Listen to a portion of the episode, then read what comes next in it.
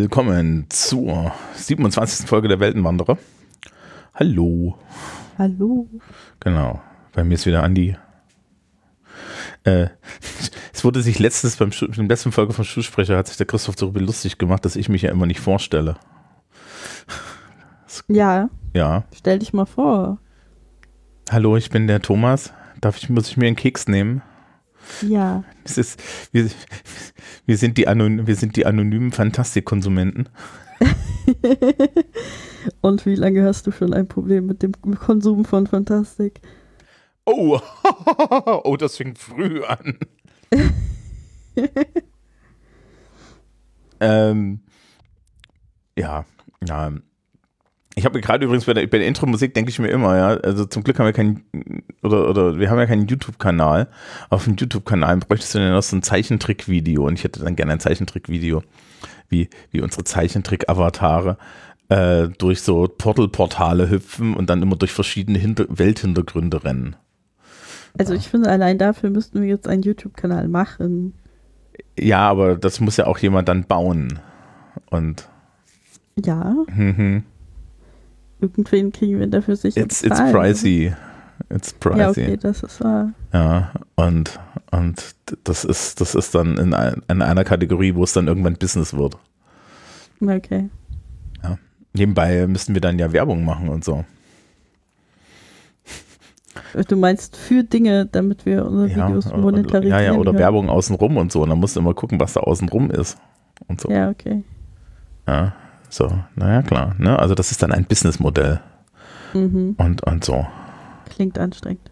Ist es, ist es. Ich, es. Das ist ja, aber das sind ja auch so Businessmodelle, die ich sch- schwierig finde, weil du dich so abhängig machst von, von einer Plattform.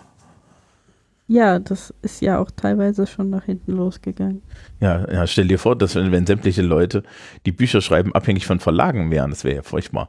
Ähm, Es gibt immerhin mehr als nur einen Verlag. Das ist der Vorteil. das stimmt, das stimmt. Das ist, glaube ich, auch genau die Sache, oder? Also, Ja, ne?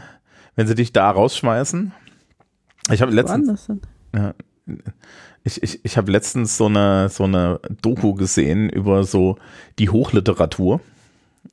Mhm. Ähm, Uwe Tellkamp, der ja irgendwie einen Buchpreis gekriegt hat und danach rechtsoffene äh, Bemerkungen rausgehauen hat und so. Ja, und, und sowas. Und dann, dann habe ich da auch so ein bisschen den Hintergrund der Protagonisten mir angeguckt und dann war halt auch so an der einen Stelle, ja, äh, äh, folgende, folgende Ex-DDR-Autorin, die halt auch den Absprung nicht geschafft hat, ähm, wurde bei, wurde hier bei Surkamp rausgeschmissen und deswegen verlegt sie jetzt Hoffmann und Kampe. Ja, so, Mhm. okay. Im, Ende, Im Endeffekt verlegt dich so und so Bertelsmann, aber das wissen ja die wenigsten. Ja, aber die, die, die machen da absichtlich anscheinend keine Absprachen oder so. Ja, das Das ist vielleicht auch gut so. Ne? Konkurrenzdarstellung für 100. Genau. Ja, aber gut. Ähm, weil wir immer, weil, weil wir noch nicht, weil wir noch nicht aufgekauft wurden. Ich weiß, ich weiß auch nicht, also ich weiß auch nicht, welche, welcher Verlag das hier kaufen würde. Oder so.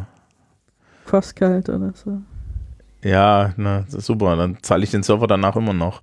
Ähm, äh, gen genau. Ähm, weil wir dabei sind, du hast einmal einen Dank.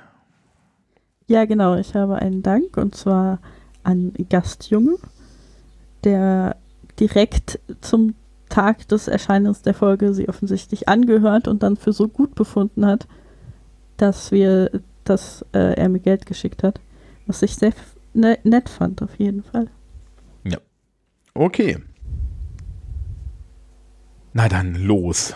Ähm, ich habe diese Folge, weil du das ja immer nicht vorher weißt, auf der Couch durch, We- durchs Weltall genannt. Mhm. Es ist, liebes Publikum, ich habe nächste Woche schriftliche Fachabiturprüfung, ich bin in dem Zustand. Auf der anderen Seite ist es ja nicht falsch. Ja? Möchtest du da sagen, dass die Leute in, immer sehr viel über ihre Gefühle reden in dieser Serie? Nein. Aber hast du mal, also, liebes Publikum, Star Trek The Next Generation. Yes. Wir müssen es ja einmal richtig sagen. Ja. Ähm, na, hast du mal die Brücke gesehen? Naja, da ist halt so ein Sessel, wie in Ja, das jeder Brücke. Na, nein. Nein. Da sind Das ist, also das ist ja nicht funktional, ja. Okay. Da fehlt ja, da fehlt ja vorne in der Mitte noch ein Couchtisch und das war's. ja, und zwischen den Sitzplätzen haben sie schon so, so Couchtisch-Konsolen. Ja. Mhm. Und die Hälfte der Zeit, die Hälfte der Zeit irgendwie hast du das Gefühl, also das, es ist, es, also TNG ist halt schon gediegener, ne? Ja, also das ist definitiv nicht actionlastig. Genau, also es ist weniger Gang-Ho und so. Ja. Ähm, Ja, immer beim TNG gucken habe ich immer Tabletop-Miniaturen angemalt, weil man gar nicht so viel hingucken muss. Man muss immer einmal gucken am Anfang einer Szene, wo die sich befinden und welche Charaktere gerade in der Szene sind. Und dann kann man wieder weggucken. ja, weil die halt meistens reden, ne? Ja, Weil wir ja auch in der ersten Staffel gleich mal Tascha Ja entfernt hat, nachdem wir festgestellt hatten, nee, wir brauchen die nicht, weil wir haben ja Worf. ja. Ähm, es gibt ja, das, es gibt ja auch, äh, es gibt, es gibt einen Trope mit Worf, ja, äh, ähm, dass im Endeffekt Commander Worf ja jedes Mal einmal durch die Gegend geprügelt wird und durch die Gegend geschmissen wird, um zu zeigen, dass das Alien unheimlich böse und hart ist. ja. Da gibt es diese eine Folge, wo Worf einen gebrochenen Arm hat Mhm. und überhaupt nicht weiß, was das ist und wie man damit umgeht. Äh, weil irgend, ich glaube, war, war das Data oder irgendeine Version von Data oder so. Irgendwer hat Wurf den Arm gebrochen, um zu zeigen, wie stark der Charakter ist. Genau, es ist der, das ist der Worf-Effekt. Mhm.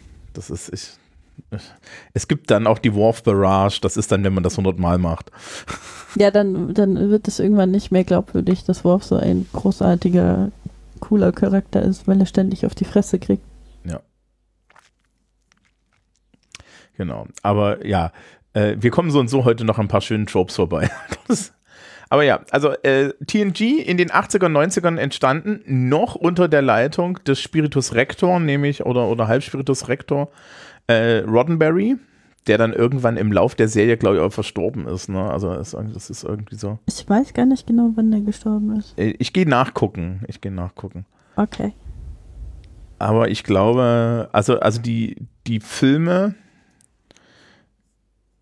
ähm, 91 genau ist er verstorben und die Serie ging bis 94. Mhm. Ja. Und genau. Äh, also, also er hat das halt dann auch noch so mitgeplant. Und es ist dann halt 90, 80er, 90er. Und man hat als Captain Jean-Luc Picard den unheimlich englischen Patrick Stewart. Der ein Franzose ist. Ja, ähm, was nie eine Rolle spielt, selbst in Star Trek Picard jetzt, ne? Jetzt gibt, es gibt dann immer Chateau Picard, aber Chateau Picard ist halt einfach nur in Frankreich und alle irgendwie so, ja. Also ist total weird. Ähm, und ähm, ja, Jean-Luc, ja, äh, ist halt so das eigentlich das, der, der Captain-mäßige Gegenentwurf zu, zu Kirk, ne? Bei, bei Kirk Ja. hatten wir ja gesagt, ähm, wenn es weiblich ist, gräbt es an, wenn es feindlich ist, wirft er einen Stein drauf. So, so ungefähr. Ja, Ja. und jetzt ist halt, also bei Next Generation ist halt Riker derjenige, der die ganzen Frauen angräbt. Ja. Und Picard ist mehr so der, der redet. Ja. Ähm, genau. Ja, Riker, äh, es ist ja auch, äh, Riker verlässt ja immer das Schiff, weil Picard im Endeffekt als Captain das Schiff nicht verlassen darf. Mhm. Eine Regel, an die nur er sich gehalten hat. Und das auch nicht immer. Ja, also Janeway ist so, ja, fuck this. Ja, von Cisco müssen wir dann ja irgendwie jetzt auch zeitnah reden. Cisco ist eher so, ja, äh, mh, gib mir mal dieses Kriegsschiff da. Ja. Ja, also, also wir werden, wir werden dann gucken, aber äh, ja, die Crew. Können wir mal so, also wir haben Captain Picard, der äh, jeden Konflikt dadurch lösen kann, dass er sich in die Mitte der Brücke stellt und redet. Mhm. Ja. Manchmal hält er auch sehr hübsche Reden dabei. Ja, also man merkt halt äh, im Endeffekt Patrick Stewart an, dass er äh, eine Ausbildung als, ähm, als Shakespeare äh, hat, ne? Ja, so klassischer Shakespeare-Schauspieler. Mhm. Ja. Ähm, der hat ja, Patrick Stewart hat ja auch in diesem, diesem 1970er Meisterwerk von Dune mitgespielt.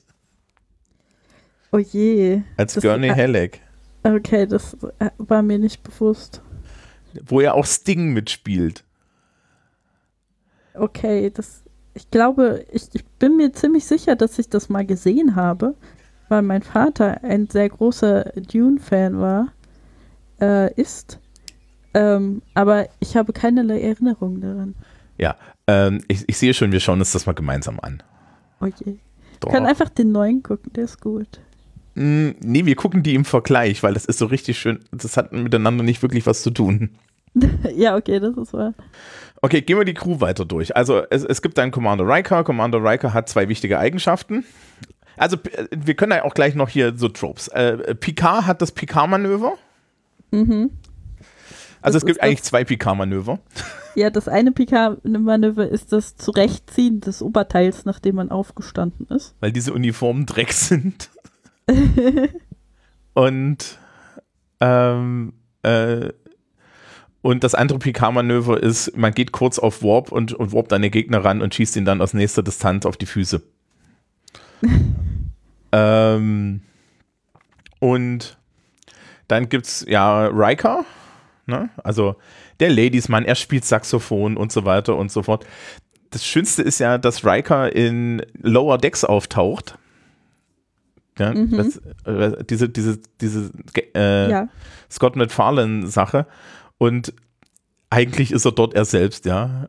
Er, er spielt, während er die USS Titan durch, ein, du, ja, durch einen Kampf führt, spielt er auf der Bühne, er spielte auf der Brücke Saxophon, ja, so die Ecke, ja. Ja, okay. Und, und er, hat, er kriegt dann ja irgendwann Counselor Troy ab. Mhm. Eine Position, die es bei Kirk nicht gab. Also die ist halt sowas wie die, Psych äh, äh, die Schiffspsychologin. Ja. Ja, ja, sie ist die, sie ist die Schiffspsychologin. Sie, also technisch gesehen, glaube ich, die Schiffssozialpädagogin. Ich weiß nicht, Sozialarbeiterin. Ja, genau, die Schiffssozialarbeiterin. Deswegen hat sie einen Stuhl neben dem Captain. Und das Was ja, ja? wa- was ja auch wichtig ist, wenn man irgendwie die ganze Zeit Konflikte durch Reden löst, dann solltest du einen Sozialarbeiter dabei haben, ist halt so. Genau, und besonders wichtig ist, dass du ähm, eine Sozialarbeiterin hast, die eigentlich Empathin ist, aber dann grundsätzlich, wenn du es brauchst, nichts herausfindet. Ja, ja, das war, das ist, sie sagt sehr oft diesen Satz, dass sie irgendwie nichts von dem und dem empfangen kann und so. Ja. So. Äh, ja, aber ja, Counselor Troy. Äh, gehen wir weiter. Wollen wir nach oben oder nach unten gehen?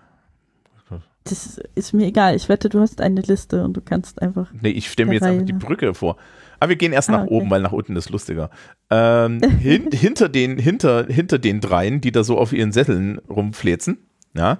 Äh, ich finde ja übrigens, dass die, die Brücke wurde ja zwischendrin auch mal umgebaut. Ne? Da gibt es dann immer dieses Ding mit, es gibt unterschiedliche Brückenmodule. Ja. Und Picard hatte in den ersten beiden Staffeln an seinem Stuhl noch so Klappkonsolen und dann haben sie ihm später einfach so Dinger hingemacht, ja. So Ähm, Dinger. Ja, ja, das war dann, das war dann offen. Und ich finde ja die Klappkonsole viel, viel schöner. Aber gut, ja. Ähm, und da, dahinter ist dann so ein riesengroßer Bogen, ne? Das ist ja so eine Rampe. Ja. Ja? Und da steht Commander Worf, damit er auch, wenn, wenn das Raumschiff getroffen wird, durch den Worf-Effekt erstmal durch die Gegend geworfen wird. Ach, da, deshalb heißt das Das Wurf. ist der Worf-Effekt. Der Werfeffekt, okay. Ja, da- das ist der Worf-Effekt. Für, ähm, ja, genau. Also, also Commander Worf, ähm, früher stand da dann ja ähm, äh, Denise Crosby kurzzeitig als Tascha Ja und dann hat, und weil Worf war ja irgendwie erst am Anfang, äh, hat er den Job von, hat ja Ops gehabt und Commander Data war irgendwas und dann haben sie ja diese Rochade gemacht und ähm, Worf war dann Security-Chef. Mhm. Genau.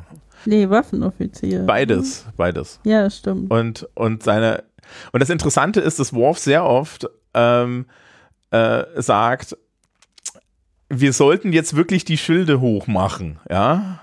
Mhm. Und gerade bei, bei in TNG sie sehr oft sagen, "Mm, nö.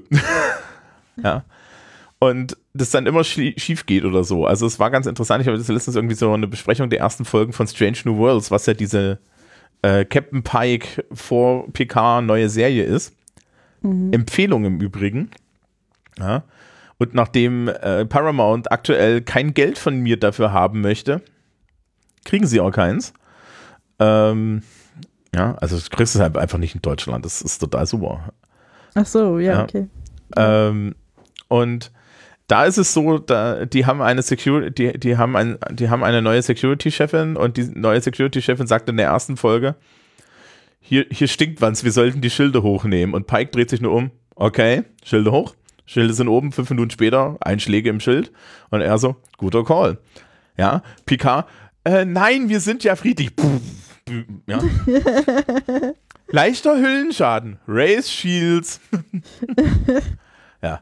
Ähm, genau, Worf. Hinter Worf sitzt regelmäßig Jordi LaForge, der ja eigentlich dein Ingenieur, äh, dein, dein Ingenieur ist und unten im Maschinenraum ist, weil da gibt es ja so eine Maschinenkonsole, damit Jordi da hinten rumstehen kann und wichtig aussieht. Ja, da sind ja noch so, so, so, so vier Konsolen. Ähm, und vorne hast du dann äh, Ops mit Commander Data, der so ein eigenes, der, der im Endeffekt eine eigene Storyline ist. Ne? Also Data, Data, KI, die, die Suche nach der Menschlichkeit und so ist ja eine so eine große Storyline. Ja, das ist wahr. Ja. Wie er dann irgendwann sein Gefühlschip kriegt und dann unkontrolliert nein. anfängt zu lachen und so. Ja, das, das ist so, das ist so schrecklich, diese Folge, wo der das erste Mal diesen Gefühlschip hat und dann irgendwie gehen die auf eine Außenmission, glaube ich, in Borgschiff Schiff oder so. Auf jeden Fall irgendwo, wo es Und er hat Angst. Ist. Und er hat Angst und er fängt so an zu erzählen, wie er sich fühlt und dann ist irgendwann so, Data, macht deinen Chip aus. macht den Chip aus und guckt so, ha, besser. also, wir haben übrigens das Riker-Manöver vergessen. Was ist das Riker-Manöver? In, dass du auf einen, dass du dich auf einen Stuhl setzt, indem du dein Bein über die Lehne hebst. Ach ja, stimmt. Ja, und äh, irgendwie hatte ähm, Donovan Frakes auch irgendwie Probleme mit dem, und Probleme mit den Knien und so. Und deswegen stützt sich Riker immer auf den Konsolen ab. Ach so, ich dachte immer, das ist so ein Power-Move. Ja, danach sieht's aus, aber ja. Mhm. Ähm, genau, und dann haben wir auf der anderen Seite der Brücke Fan-Favorite Oh ja, Wesley Wesley. Crusher. Wesley. Du, der dann irgendwann mal durch Rolarin ersetzt wird, die irgendwie so eine Nebenrolle hat. Ähm, und, und nicht so wirklich wichtig ist. Ja, aber Wesley war, relativ, war ja relativ lang dabei und auch von allen gehasst, inkl inklusive Will Wheaton. Ja, ich meine, Wesley ist einfach so nervig und besserwisserisch und Ja, am Ende von Picard, zweite, zweite Staffel, liebes Publikum, Spoiler, jetzt springen, ähm, taucht ja Wesley als, als Traveler nochmal auf. Der ist dann ja mit diesem Alien, mit diesem Reise-Alien irgendwann einfach mitgegangen. Ja, der hat sich jetzt zu einem höheren Wesen entwickelt oder so. Ja. Was ich super finde, und das taucht dann vor allen Dingen Will Wheaton mit diesem Shit-Eating Will Wheaton-Grin auf, ja. Also es ist, es ist sehr, ich, ja, es ist sehr, sehr cool. Aber genau. Und dann fehlt uns noch natürlich Frau Doktor, ja. Äh, Beverly Crusher, irgendwie für eine oder zwei Staffeln ersetzt durch äh, Frau Dr. Polanski, wo es nicht, Ja. das hat dann irgendwie nicht funktioniert und dann, Ich fand die cool. Ich fand Ich- Polanski richtig ich fand- cool. Die war ja, so, so komplett humorlos. Ja, oder sehr, sehr ironisch, ne? Und so, aber die, äh, ich fand die auch nicht schlecht, ne? Aber irgendwie haben sie dann, haben sie dann äh, äh, Dr. Crusher wieder, ne? Die Mama von Wesley. Mhm. Genau. Und dann hat man halt so ein, Ense- ein regelmäßiges Ensemble an irgendwelchen Aliens, die sich hauptsächlich durch die Kopfprothesen unterscheiden. Ja. Ähm, haben wir irgendwen vergessen? Hm. Nö, ne? Das war's. Ja, das waren auf jeden Fall die wichtigsten. Genau. Ähm, ach doch, nee, Whoopi Goldberg. Geinen. Ja, natürlich. Die Genau. ist natürlich sehr wichtig. Die die Bar macht äh, Genau, zehn vorne. zehn vorne. die, äh, äh, die, die dann immer die Whoopi Goldberg Epiphany Speech macht, ne? Also so, so dieses, ne, wo dann, wo dann Worf da sitzt mit seinem Pflaumensaft und sie zu ihm sagt, ja, irgendwie Dinge. Ähm, Irgendwie Dinge. genau, Worf hat dann irgendwann noch ein Kind. Ja, äh, Mi- Miles O'Brien taucht ja dann schon relativ früh irgendwie so als Recurring Character auf. Ja, Der Transporter Chief und seine Frau Seine- Keiko. seine Frau ist schrecklich. Ich habe letztens so ein YouTube-Video gesehen, wo drin steht, warum seine Frau nicht so schrecklich ist und warum man irgendwie. Ich weiß nicht, also keine Ahnung, also, sie kann wahrscheinlich nichts dafür, dass sie schrecklich ist.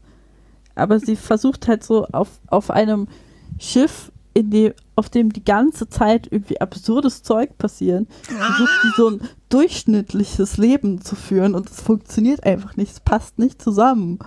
Ich weiß, also wir wissen ja nicht, wie viel Downtime zwischen dem absurden Zeug ist, ja? Naja, eine Woche oder so, keine Ahnung. Ja, für uns. Ist- äh, Du musst ja die Sternendaten auseinanderfieseln, ja? Das ist ja nicht ich die Lindenstraße, dass das immer donnerstags stattfindet. Ich kann keine Sta Sterndaten lesen. Ich auch nicht. Liebe, ja. Ähm, ja, also es ist, es ist, Star Trek The Next Generation ist auf jeden Fall noch sehr äh, Monster der Woche mäßig, ne? Hinten Mhm. raus gibt es so ein paar Arcs. Ich habe jetzt die Arcs auch aufgeschrieben. Also wir haben so ein paar Recurring Characters, ne? Der große Recurring Character ist Q, Ja. Ja, den man einfach nur dafür lieben muss, den man einfach nur dafür lieben muss, äh, dass, dass er wirklich Picard so richtig auf die Klöten geht. und, und Patrick Stewart und John Delancey haben halt auch eine absolute Chemie als, als Schauspieler. Das ist halt super, ja. So. Ja, das ist halt äh, nicht umsonst werden die geschippt, Ja, die beiden. ja, naja, das ist ja, ähm, das ist jetzt schwierig nach Picard der zweiten Staffel. Verdammt, was Das, ist passiert? äh, liebes Publikum, Spoiler, ungefähr mindestens eine Minute.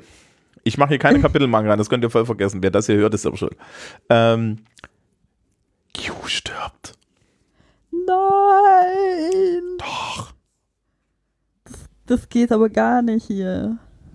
Ja, es ist, äh, es ist, es ist ein absolut himmelschreiender Plot. Also so, ja. Weiß ich nicht, wenn wir genug Zeit haben, nachdem wir den Dune-Film geguckt haben, gucken wir auch noch die zweite Staffel Picard hinterher. Okay, Ja. Trinkst du? ich trinke nicht mehr. Ja, vielleicht fängst du dann an. Ähm, Okay. ja, das weiß ich nicht. Ja, aber es ist, es ist ich, ich, die, tatsächlich diese zweite Picard-Staffel, naja, ähm, vielleicht kommen wir da irgendwie, kommen wir da vielleicht noch mal irgendwann dran vorbei. I didn't like it. Ähm, Q führt auch zu weiteren interessanten Sachen, nämlich den Borg. Stimmt, das ist ja äh, Q, der als, als erstes irgendwie einfach mal so einen Borg-Kubus hinversetzt. Nee, Nee, andersrum, die, Enterprise, hinschleudert, genau. Genau, die Enterprise wird in Richtung eines Borg-Kubus versetzt. Und Q ist so, übrigens, das sind so die Gefahren, die, denen ihr so begegnen könntet. Mhm. Und dann werden sie wieder zurückversetzt und dann so, what the fuck? Borg, klingt schwedisch. Ähm. ja, äh, die großen bösen Gegner, wobei die, die Borg eigentlich erst so richtig in der äh, mit, mit, mit Voyager so richtig cool geworden sind, ne? Ja, Mit Voyager und dann hier irgendwie mit dem, mit dem einen, äh, wie hieß denn der, Star Trek, äh, ba, ba, ba, ba, ba. Hm? Der, der eine Star Trek-Film, First Contact, genau. ja, Ne? Also das ist eigentlich cool. Wer auch wieder auftaucht, sind die Romulaner. Die, die, ja. das, die waren eigentlich vorgesehen als die, also die großen Big Bads und ähm, haben es dann nicht ganz so geschafft. Aber da gab es ja dann auch diese Storyline mit Spock und der Vereinigung der Romulaner und der Vulkanier und das alles schief geht. Die Cardassianer tauchen das erste Mal auf, ne, weil man dann ja mit Rolaren auf einmal Bajor und die ba äh, einen bajoranischen Charakter hat und äh, die Cardassianer schon mal auftauchen. Da gibt es ja dann diese berühmte, diese berühmte Folge, wo, wo sie Picard festsetzen und ähm, er davon überzeugt werden soll, dass da statt vier Lichter fünf Lichter sind. Ja, das ist ein Meme. Ja. Oh, das ist schön. Bitte, dann such mal raus. Okay, ich suche das raus. Genau, das dann-. Dann an Mr. Worf aufgehangen die klingonische Thronfolge. Mhm. Ja, weil ja äh, Picard ist ja dann irgendwie, äh, wird dann so rangezogen und der, der, der Kaiser stirbt und dann gibt es Duras, den Bösen, und Gauron, der grundsätzlich die Augen aufreißt. Ja, Der, der sieht immer so aus, als hätte er irgendwas super Schockierendes gesehen. ja. Das ist, ist, da- das hat er dann ja auch am Ende, aber dafür müssen wir über Deep Space Nine reden. Ähm, und äh, das ist dann auch ganz interessant, ja, wie das alles zusammenhängt. Also, Ich finde das ganz interessant mit den Klingonen, weil die waren ja bei der Originalserie, waren die halt noch so einfach so als Bösewichter da. hm, Ähm, und diese ganze Sache mit die Klingonen sind so auf Ehre und so weiter, die kam, glaube ich, erst in Next Gen so richtig, wo man dann diese ganzen klingonischen Traditionen kennenlernt und Ja. äh, Worf hat, der sich halt mit seiner Herkunft auseinandersetzt und so weiter. Ja, weil vorher hattest du ja keine Möglichkeit so richtig, ne? Da waren das halt, das waren halt so eine Kriegerrasse, ne? Ich glaube, das war auch nicht weiter ausgearbeitet, ne? Mhm. Und das war im Endeffekt, also, also, und die Romulaner waren halt verschlagen, ja. ähm, ja, äh, die, die Ferengi tauchen auch auf das erste Mal. Also im Endeffekt, Ja. wenn man, ich, ich glaube, viele Leute denken, ja, die, also Original Star Trek ist ist der Ursprung, aber im Endeffekt ist es ein furchtbar Prequel. Ja, Ja, es sind schon sehr viele Konzepte, die dann für alle anderen Star Trek-Serien und Filme und so weiter wichtig waren, wurden halt in Next Generation erst entwickelt. ja. Und man merkt es dann auch, wenn man irgendwie über Enterprise, ähm, ne, diese, dieses Prequel spricht, aber auch zum Beispiel über, äh, äh, auch wenn du, wenn du dann Discovery dir anguckst, sie haben unheimliche Probleme, den Kanon rund um die Originalserie irgendwie halbwegs heile zu lassen. Mhm. Einfach weil der Rest ist gut erzählt. Also TNG ist ein super Ausgangspunkt, um ne, das, das Universum aufzumachen. Und die Filme um TNG herum sind auch ein guter Ausgangspunkt, äh, dann da Dinge zu machen. Die Filme zur alten Enterprise, na gut, da war ja dieser, da ist ja dieser Arc drin mit, mit äh, Khan, Finde Spock, Wale, ja, das ist ja dieser, dieser Dreier-Arc, der da drin ist. Die Wale. Ja, rettet die Wale. Ja, ich finde. Ich, ich Der Film mit den den ist so super. Das ist, Ja. Ich finde den ja so super. Ja, äh, der, der ist super. Der, die Suche für Spock ist, ist, ist voll. Spoiler, liebes Publikum, wir reden da wahrscheinlich noch drüber. Die Suche für Spock ist eine Lebenszeitverschwendung von 90 Minuten. Okay. Ja, Ja, das da Einzige, was-. Das Einzige, was bei der Suche für Spock äh, geil ist, ist der, der, der Blick des Klingonen, während auf die, er, er auf den Countdown guckt. Und wer den Film noch nicht gesehen hat, dafür könnt ihr ihn angucken und den Rest braucht ihr euch nicht angucken. Ja, Gibt es sicher irgendwo auf YouTube so genau, das ist, das ist. diesen Ausschnitt und Ja, nur diesen ja. Ausschnitt. Ich weiß nicht, ob da reicht Stupid Klinger, äh, stu, stu, Stupid Klingern looking at Countdown oder so. Ähm, auf jeden Fall, ja, also davon geht es im Endeffekt aus, ne? Du hast dann so Picard, das da rauskommt und so weiter. Ja, und selbst dann halt, wie gesagt, Star Trek Enterprise, das ja dann so die, die ganz frühe Anfangszeit zeigt. Ja, selbst da fa- fangen sie, kommen sie dann im Endeffekt wieder ran und sagen, okay, ähm, wir müssen hier Konzepte, die es eigentlich erst seit TNG gibt, einführen, ne? Und wir müssen hier Dinge irgendwie so retconnen, weil da ist, da ist halt dieses die Original Series in der Mitte. Und jetzt gibt es ja diese Serie Strange New Worlds, die im Endeffekt diese Zeit vor. Äh, die Discovery hat ja, hat ja parallel, hat ja auch so ein Stückchen vor Kirk angefangen und die Zeit direkt vor Kirk auf der Enterprise, das wird jetzt im Endeffekt da reingepackt und dann muss man da natürlich Anschlüsse finden und so. Aber es ist Ja. ganz, ganz spannend. Und ich finde, ich finde, sie machen da aktuell wenigstens so loremäßig eine gute Arbeit. In Klammern, ja, es war jetzt auch nicht so schwer. Hüst, hüst, Star Wars, ja. ähm, Ja, besser als Star Wars ist nicht so schwer, also in Bezug auf die neuen Filme. Ja, also ich, ich glaube auch, auch Star Trek hat ein, die, da gibt es irgendwie eine relativ übersichtliche Art, den Kanon zusammenzuhalten. Ja, also wenn man da auf Mem Memory Alpha geht, ne, ähm, das, das Ja, ist halt irgendwie konsistent. Ja, es ist auch, also ich habe das ja immer zum Lektorieren von Star Trek-Romanen und Übersetzen und so verwendet.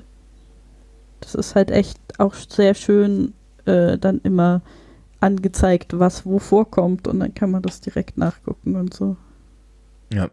Ähm, und äh, auch der Beta-Canon passt da irgendwie mit rein und so, ne? Und die haben ja, Star Trek hat ja zum Beispiel nicht jetzt wie Star Wars einfach mal den, das komplette Expanded Universe weggeschmissen oder so. Ja, das Einzige, was glaube ich nicht, nicht offiziell Kanon ist, ist die Animated Series, weil die sich dann noch mehr mit allem möglichen Kram widersprechen würde. Aber mhm. ansonsten geht es. Und äh, die, die Klingonen sind ja zum Beispiel, also Worf ist ja auf der Enterprise und das geht überhaupt und die Klingonen und die ja, und, und, und, und die Föderation sind ja nur so on good terms wegen Kittomer, ne?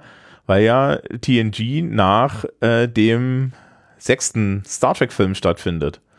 Wo sie ja diese mhm. Kittomer-Konferenz haben und am Anfang der Planet, äh, dieser, dieser Mond in die Luft fliegt. Also, das ist schon geil, wenn man dann sich so anguckt, dass das alles halt eine Linie hat und dass das alles Sinn macht. Ja. Ja, also, ja das ist. Bis 2009. Liebes Publikum, Teaser, Teaser, Teaser. Es gibt J.J. Abrams Star Trek Filme und wir wissen, was Andy von J.J. Abrams hält. Aber die sind ja auch nicht wirklich Kanon, das ist das Schöne daran. Nein, das ist eine separate Timeline. Genau. Ja. Das, es, das genieße ich sehr an diesen Filmen, weil niemand muss sich für alle anderen Star Trek-Medien mit diesen Filmen auseinandersetzen. Es ist so, ja, J.J. Abrams wollte äh, halt seine Bewerbung machen, damit er Star Wars äh, machen darf.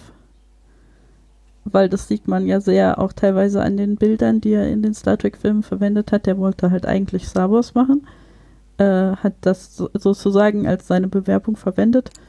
Ähm, und dann wurde das wegignoriert. Hm. Wusstest du, dass die ähm, Enterprise in, diesen, in dieser Kelvin-Timeline äh, ich glaube, Faktor 4 größer ist als die echte Enterprise. Das ist einfach nur so, so ein blöder Flex irgendwie. Also, das ist, das Tolle ist auch, dass wir, wir heben uns das auf, aber nur kurz. Das Interieur von diesem Raumschiff macht keinen Sinn. Das ist.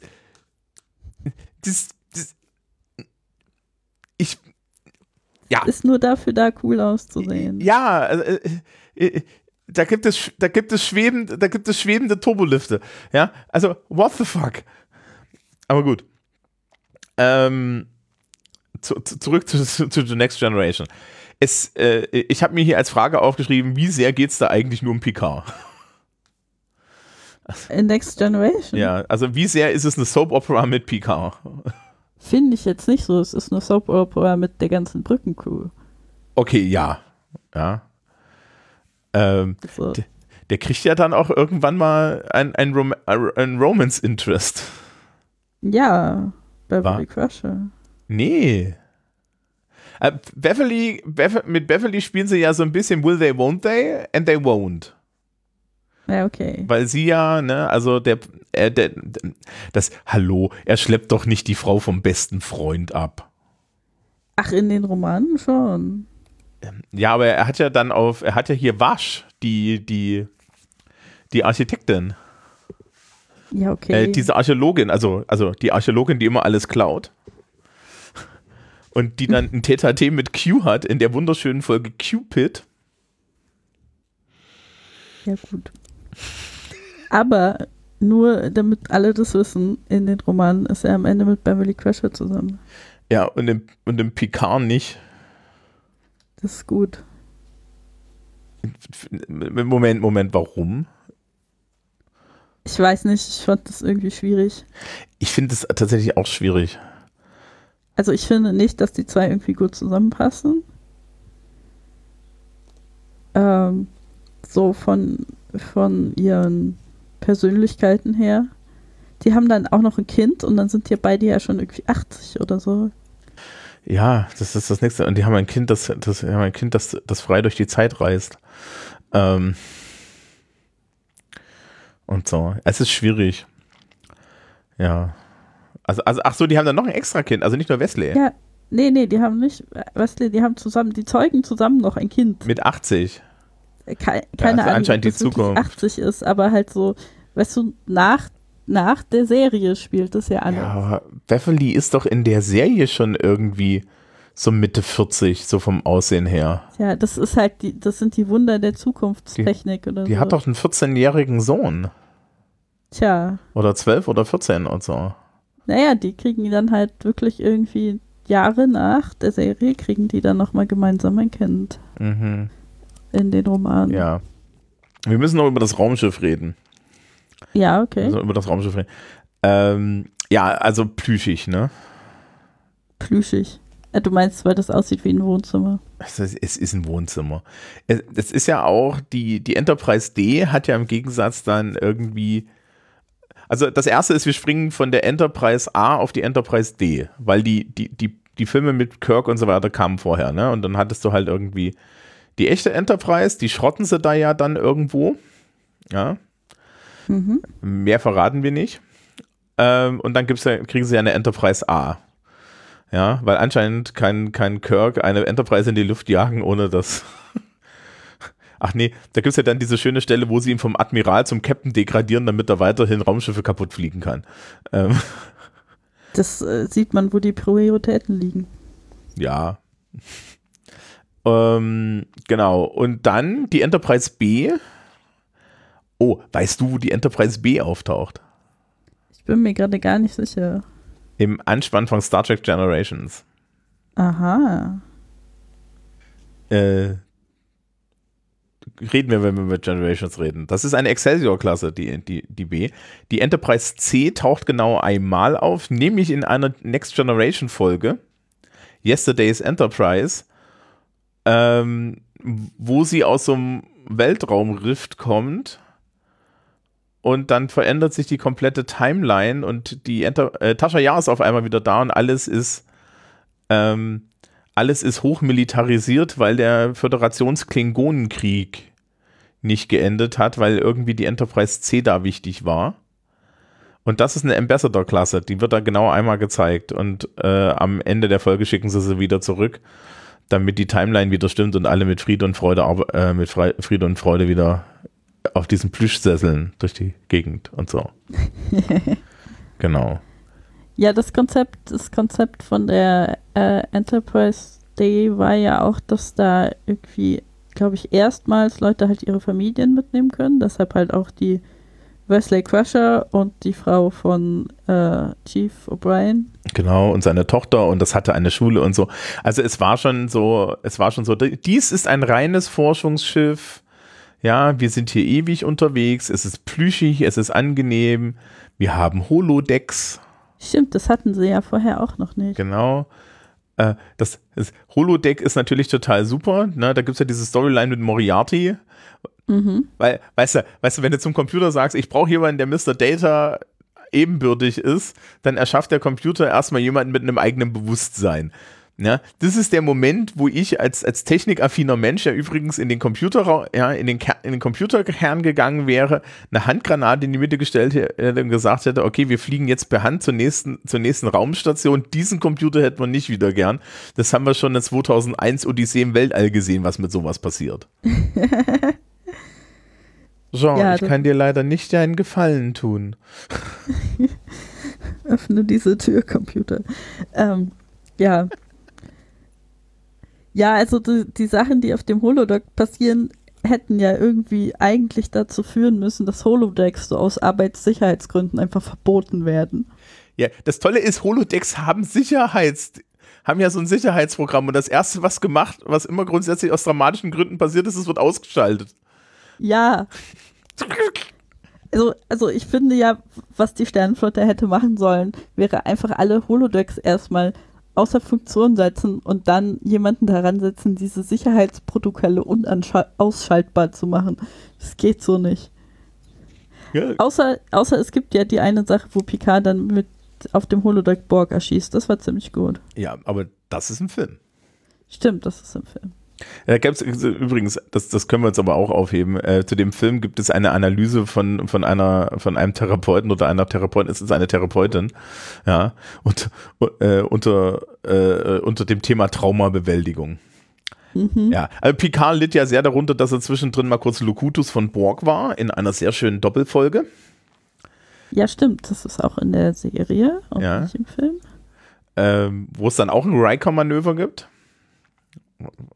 Ich finde, äh, was ich vor allem irgendwie seltsam finde, ist, dass die, dass die Borg Queen irgendwie so leicht auf PK abgefahren ist in dieser Doppelfolge. Nee, das war auch First Contact. In der Doppelfolge gab es gab's, gab's die Borg Queen gar nicht. Verdammt, okay. Die Borg Queen ist eine spätere Erfindung in, in ist eigentlich eine Erfindung aus, aus Voyager. Die gibt es nämlich eigentlich in TNG nicht. okay. In TNG tragen die Borg auch noch so, so, so, so Spandex-Anzüge mit angeklebten Sachen. Ach ja, wie willst du das sonst machen? Naja, späterhin Ja. haben die so richtig coole Plasterrüstungen und so. Ja, aber damals hatten die Ja. noch kein so ein Budget. Wir hatten ja nichts.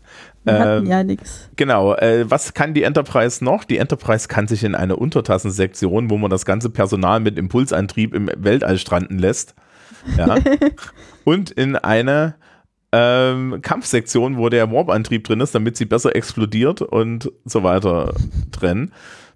Ähm, ist ja lustig, diese Kampfsektion hat oben in, also in der Untertasse, in diesem Verbindungsstück, ist ein Torpedo, äh, Photon-Torpedowerfer und auf, auf der anderen Seite ist auch oben noch ein Photon-Torpedowerfer drauf, die ansonsten zu sind. Ich habe Mhm. das Manual gelesen. Ähm, Okay, ja, ich merk's. Ja. Äh, und dann gibt es ja die Kampfbrücke und da gibt es tatsächlich, ne, auch die, die Brücke, auf der, die, die obere Brücke hat ja vier Tür, hat ja diese Türen-Alkoven. Ne, oben links geht es in den Besprechungsraum, oben rechts ist der Turbolift, unten rechts ist so ein Turbolift und daneben ist ja Picards Ready Room, ja, oder seine, seine Earl Grey Zapfstelle. Sein Büro. Ja, Er macht da auch manchmal andere Dinge als Earl Grey. genau. Er, er, er guckt auf diesem Display, das nur, das nur einen Knopf hat, auf irgendwelche Sachen. Das ist ein Touchscreen. Hast du schon mal von Touchscreens gehört? Das ist, ja, ich weiß es nicht. Äh, und, und dann unten links, in der unten link, äh, in der unten unteren linken Ecke, wenn man auf die Brücke guckt, und das, das benutzen sie halt genau zwei oder dreimal in der Serie, ist der Express-Turbolift zur Kampfbrücke. Mhm. Und dann gibt es die Kampfbrücke, die irgend so eine umgebaute Brücke aus irgendeinem dieser Filme ist, ähm, wo, wo sie dann, äh, wo, sie dann in, in total eng, ja, das trennen und so. Das ist ja der Test für Riker, ne? Also, also Picard, äh, Riker kommt in, in, in, dem, in, in dieser ersten Doppelfolge, Mission Farpoint, ne?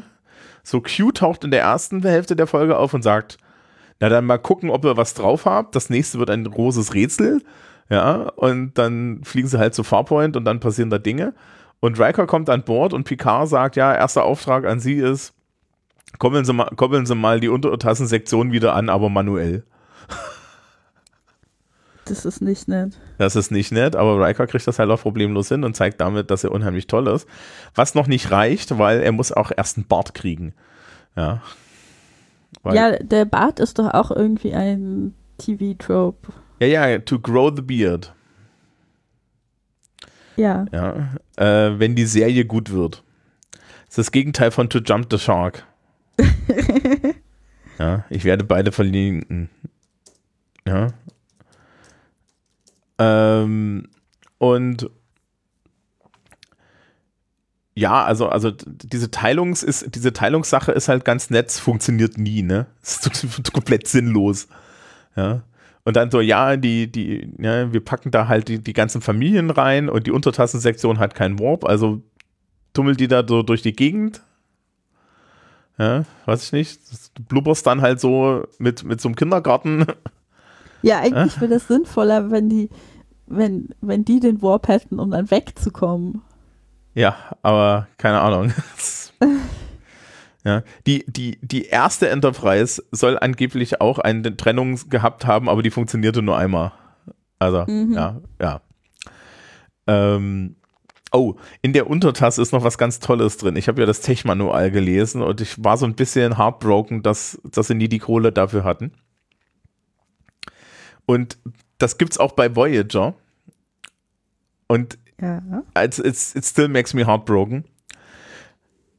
Unten in der Untertasse, auf dem untersten Deck, ist eine Kapitänsjacht. Okay, das ist fancy. Das ist so ein ovales Raumschiff anscheinend, also es sieht oval aus auf den Zeichnungen. das dann halt von da unten abdockt und das ist halt so ein großes Kapitän, ne, so ein, so ein fancy Kapitäns-Shuttle. Aber sie hatten halt nie die Kohle für die Teile. Tja.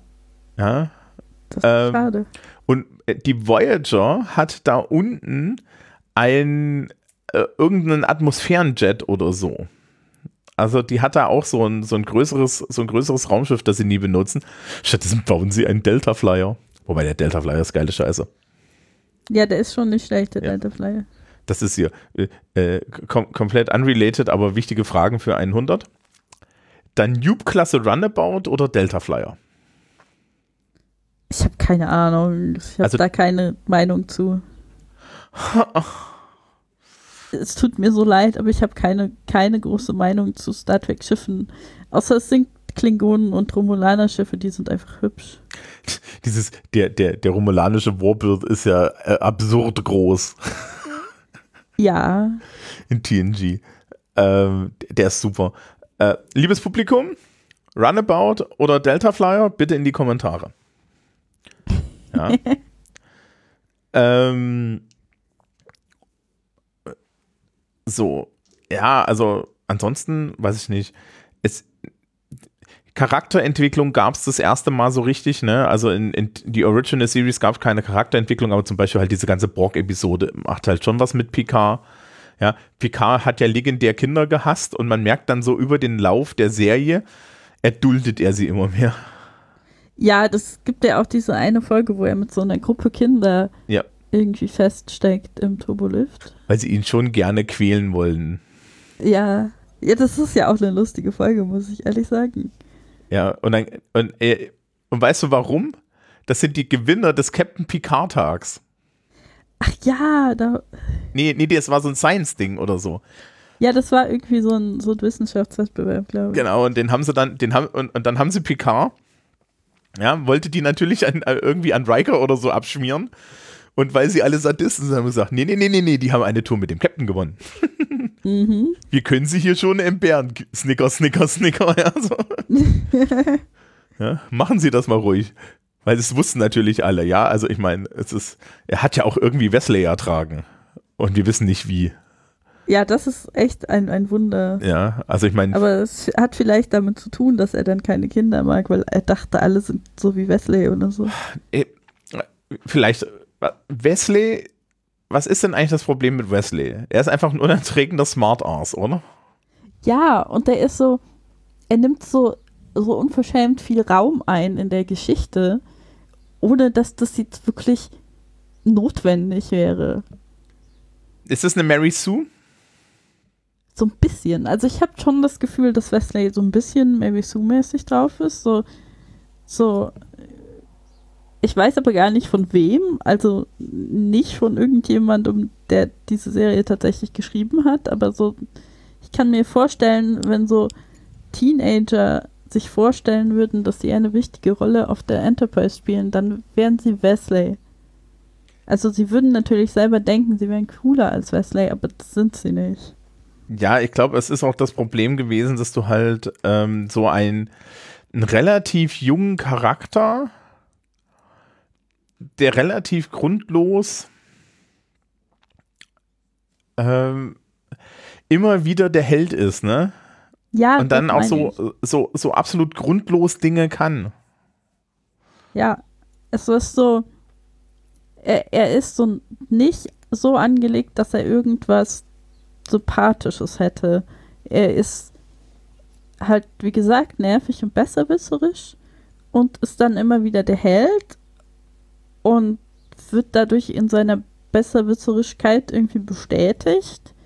Und es gibt keinen Moment, wo er so einen, einen emotionalen Moment hätte, wo er so greifbar und relatable wird,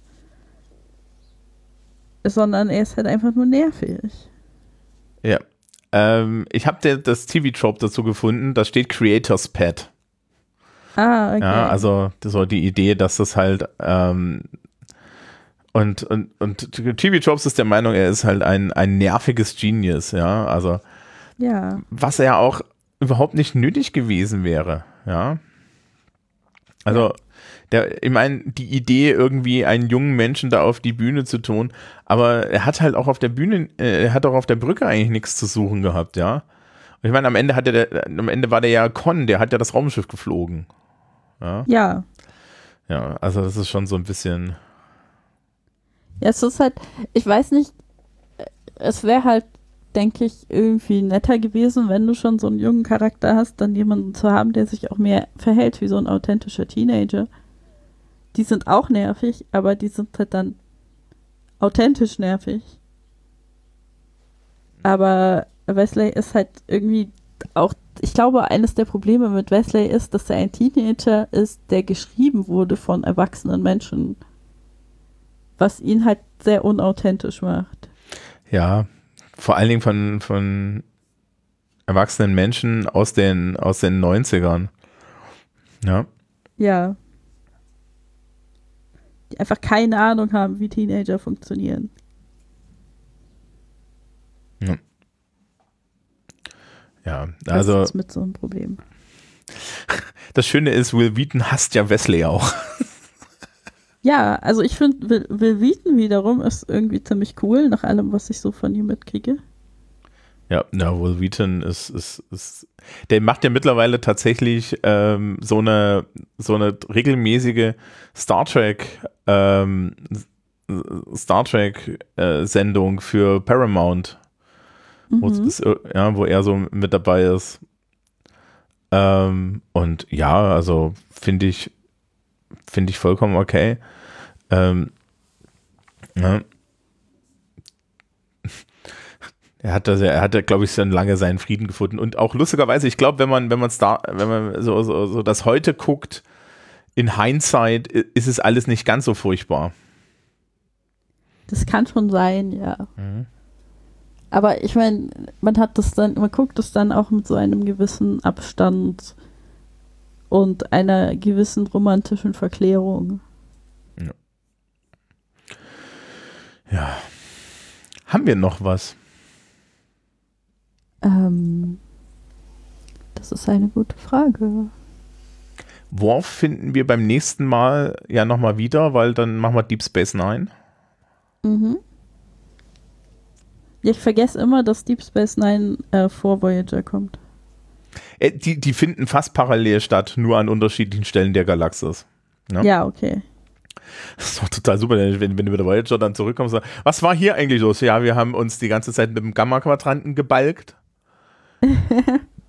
ja, die, Cardassianer wurden einmal in die Steinzeit zurückgebombt. so, Was man halt so macht, ne? was man halt so macht. Ja, die, den, den größten, gefährlichsten Geheimdienst äh, des Universums, den Tal Shiar, gibt es nicht mehr. Dumm Ups. gelaufen. Ja, den anderen großen Geheimdienst, den Obsidianischen Orden, auch nicht. Und guck mal, wir haben, ja, und guck mal, irgendjemand hat, irgendjemand hat hier in der Asservatenkammer dieses, dieses, dieses Eskortschiff gefunden. Äh, äh, die, die, keine Werbung, liebes Publikum. Äh, die Firma Bluebricks ne, hat ja jetzt ganz viele, hat ja jetzt ganz viele so Klemmbausteinmodelle. Ja, es gibt, es gibt eine große, es wird eine große, ein großes Deep Space Nine geben aus irgendwie 5000 Teilen. Ja, Wie groß ist es dann irgendwie so mehr? das weiß ich nicht. Das, das, das können wir ja nach der Sendung schnell nachschauen. Äh, aber ich freue mich tatsächlich auf ein großes Modell der Defiant, weil das große Modell der Defiant kommt auf jeden Fall dann in diese Wohnung hier. Mhm. Ja, weil es ist, it's, it's, ja, it's, it's, it's cool ship. Ja. Oder wie, wie Riker das in, in Star Trek First Contact sagt, tough little ship und Worf, you think so? Ich finde das schön, wie beleidigt Worf war. Ja. Ähm, die Defiant wurde ja übrigens nur in diesem Film nicht zerstört, weil die Leute von, von Deep Space Nine gesagt haben, ey Leute, ne, wir haben da einen Plot. Ihr könnt die nicht kaputt machen, wir brauchen die noch. Ja, das ist, Ja. Das ist schon wichtig. Ja, so, so, ja, ihr könnt sie für ein Cameo haben. Nein, das war's. Fand ich sehr spannend. Ähm, interessanterweise, also mir fällt gerade ein, dass The Next Generation ja auch so noch, noch so ein paar Plotlöcher hatte, die nie erklärt wurden, ja. Aber Beispiel. es gab dann am, in, den, in, in der ersten Staffel gab es irgendwie so Aliens, die die Sternenflotte unterwandert haben. Ach ja. Ja, die so, so, so Käfer. die dann die ganzen Admiräle so übernommen hat. Genau, und dann gab es am letzten, dann gab es dann diesen letzten, diesen einen Typen, der so grinsend da sitzt. Und das ist ganz interessant. Ich habe das dann letztens nochmal wieder geguckt, so ein paar, Sta äh, so die ersten paar Staffeln. Und den, den phasern sie voll weg. Also der explodiert dann, ja. Also so, so als, als physischer Effekt. Und ich dachte mir so, okay. Didn't ja. see that coming. Ja. Und so. Ähm, ansonsten ja, die Art, wie Tascha Ja umgebracht wird, wird nur durch die Art, ge Art getoppt, wie, wie James Kirk aus dem Leben scheitert. Wieso ja. Kirk ist doch angemessen gestorben, oder? They dropped the bridge on him. Ja, warum nicht? Jetzt muss ich den Trope auch noch raussuchen. Ja, ich, ich kann mir vorstellen, dass das ein Trope ist. Ja. Aber ich fand das, ich fand das eigentlich, also bei Kirk, aber ich mag Kirk auch nicht. Also Man merkt es gar nicht. Man merkt es gar nicht, ja, dass du, dass, dass, dass, dass du ihn nicht vermisst. Tja. Wobei, es gibt oh. ja mehrere Kirks, ne? Äh, ja? Ja, hallo, also es gab ja, gibt ja den in der Kelvin-Timeline, der ist wenigstens schnucklig. Ja, okay. Das ja. ist das ist wahr. Aber äh, worüber wir noch reden müssen, ist diese mhm. Folge mit dem Übersetzungsproblem, weil die ist einfach großartig. Aus okay. meiner Sicht ist das die beste Folge überhaupt. Wo es dieses Volk gibt, was nur so in historischen Anspielungen und Metaphern redet. Du meinst Damok und Jalat? Ja, genau. Oh, Damok und äh, wo der, wo der, äh, wo der Universal Translator nicht funktioniert weil sie die Wörter hinkriegen, aber im Endeffekt reden die nur in, Metaph in Metaphern. Ne? Ja, genau, das meine ich. Und dann Und der, der andere Captain, ja, äh, Kirk auf die äh, äh, Picard ja. auf den Planeten runterbeamt, ja, und die beiden dann dort alleine miteinander anfangen zu kommunizieren. Ja, genau. Und dann lernt Picard irgendwie diese ganzen Metaphern und die, die historischen Hintergründe zu den Metaphern und so. Und dann können die plötzlich. Also kann er dann reden. Ja, genau, dann kann er halt äh, mit dem reden und klärt dann irgendwie das diplomatische Missverständnis, was die hatten am Ende. Ja. Und das ist. Ist er nicht, ich, ist, stirbt er nicht? Ja, stimmt, der, der Captain stirbt dann und dann muss Picard irgendwie erklären, dass dieser Captain gestorben ist, da auf diesem Planeten unten. Ah, ja, äh, irgendwas als die Mauern fielen. Ja, genau. und äh, ich finde, das ist so eine schöne Folge, weil die so viel über Sprache sagt. Also und darüber, wie viel Kontext man teilweise braucht, um Sprache zu verstehen. Ja, also was und das Schöne ist, wir haben uns jetzt, wir reden so eine Stunde darüber und wir, wir sind noch nicht so richtig drauf gekommen. Aber The Next Generation macht dieses philosophische Ding Mhm. Viel, viel mehr. Ne? Also es geht immer, es gibt unheimlich viele Folgen, die Dinge einfach auch irgendwie so, so, so nochmal philosophisch aufarbeiten, ne? Wo dann halt am Ende Picard wieder mit so einer, mit so einer Rede steht. Ja. ja. Ja, es gibt ja auch diese Folge, wo Picard irgendwie ein ganzes Leben als, als so ein einfacher Mann irgendwo lebt und dann lernt Flöte zu spielen und so am Ende diese Flöte behält und mhm. Ja, solche Folgen finde ich eigentlich sind die Stärke von Next Generation. Also das ist vielleicht nicht jedermanns Ding und andere Leute will, wollen gerne große Raumschlachten sehen, aber ich finde eigentlich die philosophischen Folgen sind die besten. Äh, ich finde es auch ganz spannend, dass es im Endeffekt in so einem wöchentlichen Rhythmus läuft. Ne? Du hast dann halt wieder Monster of the Week ja, aber du hast halt auch solche Sachen wie, ja, äh, wir stellen halt hier jetzt mal so am Beispiel die große Sache. Das gab es ja in, in der Originalserie auch schon, ne? mit diesen Aliens zum Beispiel, die unterschiedliche Farben, die Reihenfolge von Farben im Gesicht hatten mhm. und so. Ähm, ja, und, und das hat dann auch so seine Spur hinterlassen. Und deswegen glaube ich, ist auch, also um jetzt zum Beispiel die, ne, es gibt ja jetzt als, als so eine größere Nachfolge gab es dann diese Filme und nach den Filmen gibt es jetzt Picard. Und vielleicht mal, bevor wir dann irgendwann vielleicht nochmal über, noch über Picard reden, das, was mich bei Picard dann doch stört, ist, das ist, der Mann ist da irgendwie jetzt alt, ja. Ja. Und, und es ist die ganze Zeit so ein, so ein Action-Dingsbums, ja. Es ist die, ähm, in der, die, die erste Staffel hatte noch ein zentrales philosophisch-menschliches Problem. Die zweite Staffel nicht. Und sie lösen es am Ende mit einem Ass-Pull auf, der dich aufregen wird. Okay. Ja, also, also das wird dich, glaube ich, aufregen. Aber das teste ich dann. Okay, das testen wir ja. Ja. Zweifelsfall kannst du dann aufnehmen, wie ich mich aufrege oder so. Während wir das gucken. Ja, ich weiß, ich weiß noch nicht, ob wir nicht mal irgendwie für das Publikum das tatsächlich machen, dass wir uns beide Lavalier-Mikrofone angucken, dass ihr dann mitgucken könnt. Aber auf der anderen Seite würde ich im Zweifel ganz viele Sachen rausschneiden. ja, das, das weiß ich nicht. Ja, vielleicht irgendwann mal so, so auf ein, äh, weißt du, weißt du wenn es mal wieder Kongress gibt, das als, als interner Kongress-Workshop, betreutes Star Trek gucken. Ja, das wäre doch mal was. Ja. Ähm, das, liebes Publikum, das ist nur eine Idee, kein Versprechen und keine Ankündigung. Ja, klar? Gut. Nee, jetzt müssen wir das machen. Das, das hast du Nein. gesagt. Nein. Okay. Hallo. Lass dir, du solltest dir solche Türen offen lassen. ja. Wenn, Okay. wenn wir es nicht machen, ist es deine Schuld. Dann kann ich sagen, ich wollte das machen, aber Thomas wollte leider nicht. Es tut mir so leid. Es ist nicht meine Schuld. Ey, tu Brute, ja. Das ist, ich finde, ich finde es das für liebevoll mir immer alle in den Rücken fallen.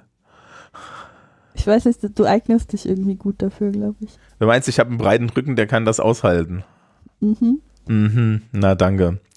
Okay, na dann, liebes Publikum, ich glaube, wir haben The Next Generation durchaus durchgehend besprochen. Mhm. Dann wünschen wir euch alle einen schönen Juni in dem Fall. Und im Juli bewegen wir uns an ein Wurmloch und dümpeln darum. Ich freue mich schon. Ja, das wird schön. Ich glaube, wir können das jetzt schon ankündigen, ne? Deep Space Nine ist, glaube ich, so unsere Lieblingsserie. Ja, Ja. kann man schon so sagen. Ja. Na dann, gucken wir mal. Tschüss. Tschüss.